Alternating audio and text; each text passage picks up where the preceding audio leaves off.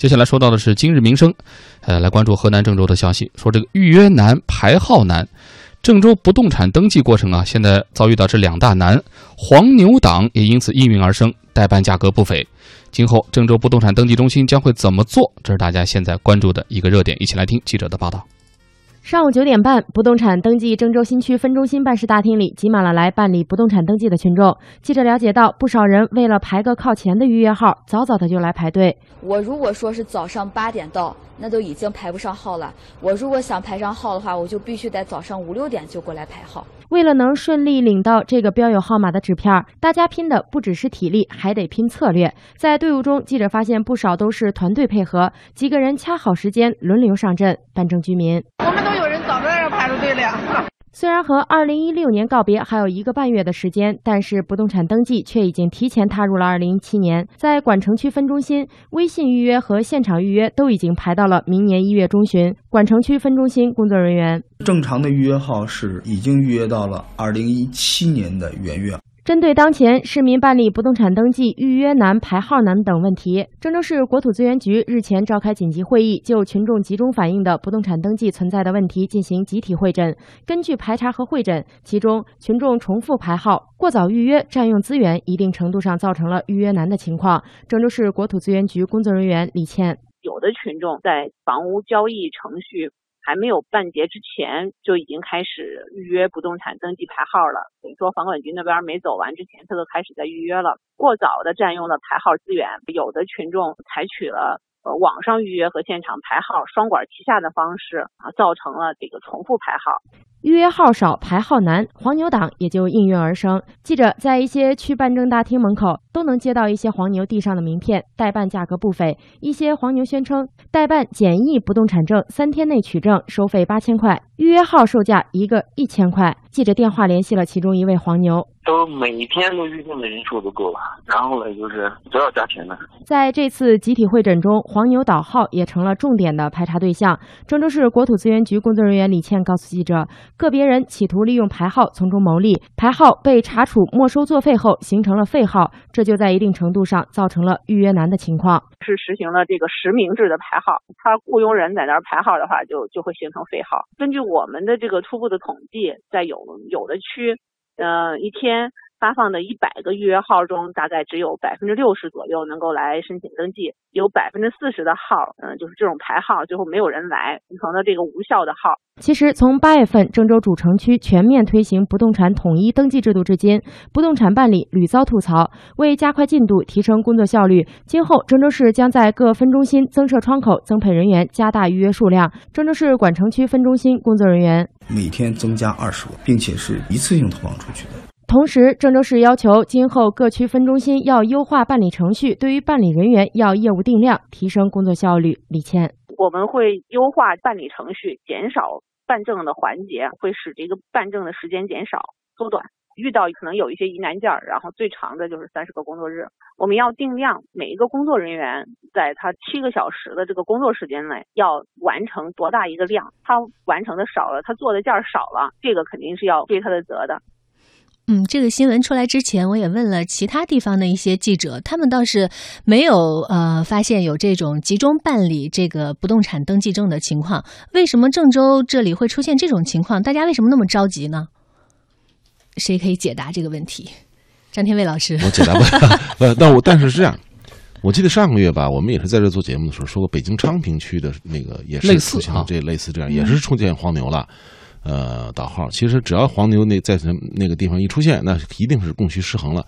就像这个春节倒车票啊，然后其他时间这个协和医院门口有挂号的黄牛一样，就是一定是供需失衡的地方，黄牛来用他们的招数来这个。从中牟利，然后这个弥补这个供需不足的这种这种方式。那至于说为什么供需失衡，我觉得可能是一个是我觉得就是我们这个房地产登记的窗口设计的本身就不够。你比如说上次做这个产品的时候，我就提到这个，比如说中午就是说，首先窗口本来就不够多，然后呢中午还要休息什么等反正一堆其他的东西。另外一个，我觉得最近可能也是在集中办理，就是这个这个只要是房价。起落的这个时候，就房价波动比较剧烈的时候，一般通常都是这个房地产交易比较活跃的时候。然后呢，有的人急着买，然后有人急着卖。比如说房价涨的时候，那有人急着买；房价跌的时候，有人急着卖。这个时候交就是这个交易就比较活跃，比较活跃，那肯定量就大嘛。所以我就，但是我就可能是这个嗯，相关的部门没有做好应对的准备，就出现了这个问题，或者说还是按照原来那个按部就班的去安排自己的工作。嗯啊，比如说窗口原来十个窗口只开三个啊，我去我去这个。呃，做做做过这种交易，你会发现那交易大厅里面十个窗口只开三个，然后三个呢到了中午十二点，然后我们下班了，我们去吃饭，一点半才再再上班。我说人这么多人等了，你们为什么为什么还要关门？他说难道我们就不吃饭吗？哎，人家一问你也没话说，对于是就大家那么多人在大厅里都很安静的、很耐心的从十二点等到一点半，然后他们来了，那你说这个这个时间怎么办？对吧？所以这个就是没有适应这种呃这种。特殊情况，嗯，刚才听这个录音里面有两个细节啊，就没想清楚。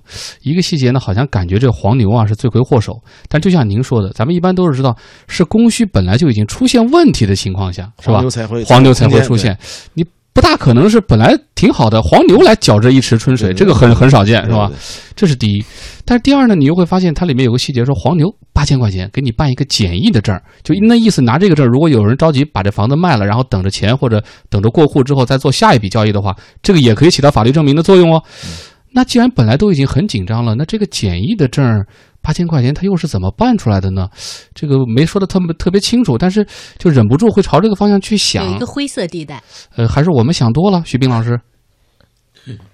当然是想多了吧。嗯，这个当然，我我觉得倒也很有可能是想多，因为我在我的接我接触的这个黄牛都是这个吃靠辛苦挣钱的，其实他也不见得有什么关系，他就是靠一个是他更熟悉，一个是他也可以起早贪黑。或者说，这个想办法利用一些规则的漏洞，嗯，这个呃，怎么说呢？就是人家也是靠劳动致富吧，嗯，或者说，就是至少是他怎么说？他其实也不违法、不违规，他只是利用了这个我们这些行政部门。在比如说效率低啊，或者说什么导致的一些问题，它像一个放大镜是吧？放大了这些弊端，它来挣这个钱。那对于单对于一般人来说，也可以说，那你就按正常来排队，按正常来办手续，这个政府不会给你加钱，这个有关部门是是按完全按规矩办的。你非要想着，比如我就要着急，我就要想快点办，我就要这个想省事儿省时间，那你就得找黄牛。所以说，有点像一个愿打一个愿挨，但是就是我想说的，就是还是说，我们的很多的，就是因为最近，呃，据说是又又又说什么，我们的很多部门取消了奇葩证明，嗯，好像效率又得到了大幅度的提升，或者说这个办事效率和办事作风又提高了。当然，我觉得以我的个人的感受，就是跟这种这个部门打交道，好像总是很别扭。就是他这个别扭在哪儿？他好像怎么说呢？就是比如说，要不就是他让你带很多的资料，有很多资料其实是重复的，你会觉得为什么这个材料既要这个部门出，又要那个部门再证明，就是重复的证明。另外，办事儿的手续呢，很少说，比如说我只要到那儿一个窗口就能办完的，基本上都是夸给你办这个，来你去那边去干嘛？下一步，可是这个不是老讲究一站式服务吗？为什么你不能在内部把这个流程走完，然后到那儿我直接领完就走？我始终没想明白。而且这个其实是效率更高的一种方式。还有呢，就是就是我说的，咱们前面讨论这个实体商业和电商的，你会发现这些部门它有点像实体商业，它这个固有固守的传统的这些程序，它为什么就不能引进这种？类似互联网，比如说能在手机上、能在网上办的，就在网上办；或者比如说挂这类似挂号啊，或者排号，那就在网上来预约呗。怎么就不行？当然有人说那网上预约这了那了，我觉得这些网在网上这些问题反而好解决，包括黄牛的问题，其实是比线下的要更好解决的。因为我当然我我可能这个办手续，后来包括比如说这个买房，当然有的是这个。这个人家房产中介他会很一大早就去排队，然后排的差不多到时间了，你再过去。当然你到过去时间因为不可能刚好嘛，你肯定得提前过去，还得再等。哎，我有时候就想，这个排队为什么非得现场去人排队？现场乌泱乌泱那么多人，这个这个说句不好听的话，这个还容易引起这个群体事件的。万一有个什么什么这个危险的事儿啊，所以我就有时候就觉得他们可能是这个在办很多事情的时候，这个用户体验他并不是这个很在意。嗯，反正我每次就是一想到我要办什么这种证明啊，或者说需要跟这些有关部门打交道，我首先就会产生一种畏惧心理。嗯，然后呢，我至少可能是我这个人这个办事儿不够细致吧。反正至少从目前来说，我几乎没有一次就能办成的。你看，嗯。本来是我们想安慰一下郑州的朋友，这最后变成了徐斌老师在这吐口水了。这这这这这方面，那叶磊，你先起的头，你你能你能想办法安慰安慰他们吗？呃，我现在脑子里一直在想刚才张天卫老师说的那个问题，就是说在这个大厅里，呃。那么多窗口，但是办事儿的人特别少，大家都安安静静的在那儿坐着。我想到了什么呢？想到了我们台附近有一个国有四大行，其中的一个就不提是工行了。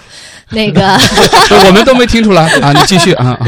嗯，他们是常年呢，你看就是一个窗口、两个窗口在办事儿，但是就坐了好多好多的人。我每一次去都要跟他们争吵，就是说有这么多的窗口，为什么就只有一个人或者两个人在办事儿？而且每一次房间里都挤满了几十个人，但是大家呢就已经被虐惯了。习惯了，也没有人去抵抗抗争。那么中午这个时间一到，大家吃饭去了，他们就在这里安安静静的坐着。为什么我们就不可以更人性化、更随机应变一些？就是这些部门不知道是为什么，还有一些像北京有一些停车收费的地方，嗯，北京有一个商场，那个国贸那边有一个商场，只要人多，他们今天肯定停车就不收费了，赶紧往外放车。但是还有一些商场就不行，不管今天排了多少人，路面路下拥挤成什么样。我就得一辆一辆收费。你说的你说的这个是高速路口有这样，就是这个就我我住的那地方进城的需要走高速，每天堵车最主要原因就是那个收费站。这个不管堵多少车，人家会很很认真、很耐心的，一个都不放过钱啊。所以有的时候讲这个中国人啊，是这个最耐心的。想一想，我们的耐心呢，有的时候是天生的，有的时候也可能啊。可是我听说的是，中国人是最没有耐心的。哦，我我就想说，是不是慢慢磨练出来的？叶磊的意思是，如果你不想磨练，其实也可以不磨练，利益相关的时候，可能还是可以有有耐心。嗯，希望这样的遭遇能够越少越好。但是更希望，如果。就是听到我们这期节目的朋友，刚好就像叶磊说的，在银行呀，在窗口啊，在这些地方工作，一方面体谅大家的辛苦，但另外一方面，我们是不是也可以将心比心，同时自己想一想，这样的这样一个折腾，对自己又能有一些什么样的好处？人性人性化一些吧。